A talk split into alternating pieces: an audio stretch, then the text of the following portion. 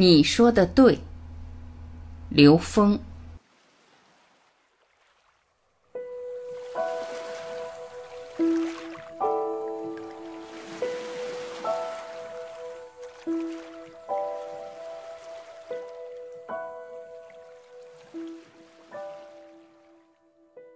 你说的对吗？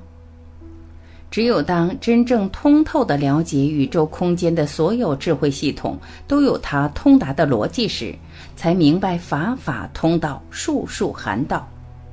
这时候是让你自己得到，不是让别人明白道理。因为自己内在有分别，才投影出了有分别的世界。我们习惯证明自己是对的，否定自己认知以外的系统。你只相信你认为的这个系统是唯一的时候，就读不懂你看到的其他系统和道的关联，那对自己是障碍。多可惜呀！因为那个系统也来帮你悟道，但是你排斥了。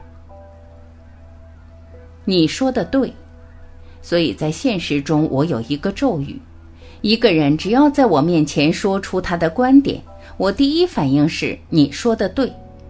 第二。我要问自己，他说的为什么对？这个评判尺度不是用是非对错或任何一个有形的尺子去丈量，而是问我自己，他的说法怎么和道关联？怎么通到 n 为 n 趋于无穷大极致的觉悟？等于他给了我一个悟道的机会，他悟不悟跟我没关系。当我悟到了以后，知道他在三楼。我借他这个楼梯上到最高楼顶的时候，再回过头来跟他讨论四楼太舒服了，他容易接受，觉得遇到了知音。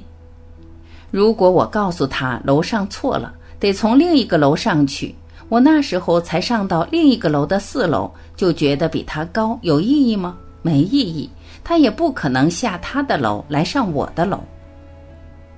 超越对错，纵向提升。所以，当我们能够认同别人存在的价值，求同尊异，尊重一切存在的时空合理性，真正受益的是自己。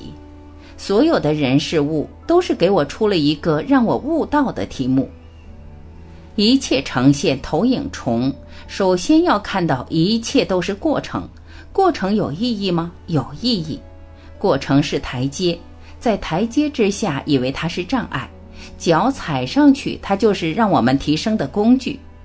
所以执着于对错没有意义，一切是为了纵向提升。不轻易评判，求同尊异。所有的投影最终合一于投影源，所以我们常说求同尊异是不执着于任何一个立场，尊重一切存在的时空合理性。在投影源里，它们合一了。而在投影的像上，它们各不相同，或者叫有不同的呈现。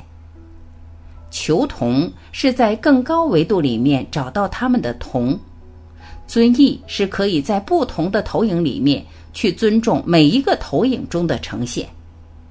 呈现的像各不相同，我们去找像上的不同去评判，只能让我们在不同里面消耗掉我们的生命，把我们的注意力。分散在独立的像和像所呈现的复杂关系上，只有进入投影源，我们才能看到所有投影像的所有逻辑关系在投影源里面的本质关联。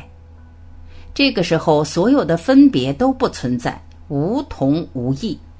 你再面对一切人事物，都会认可。你说的对。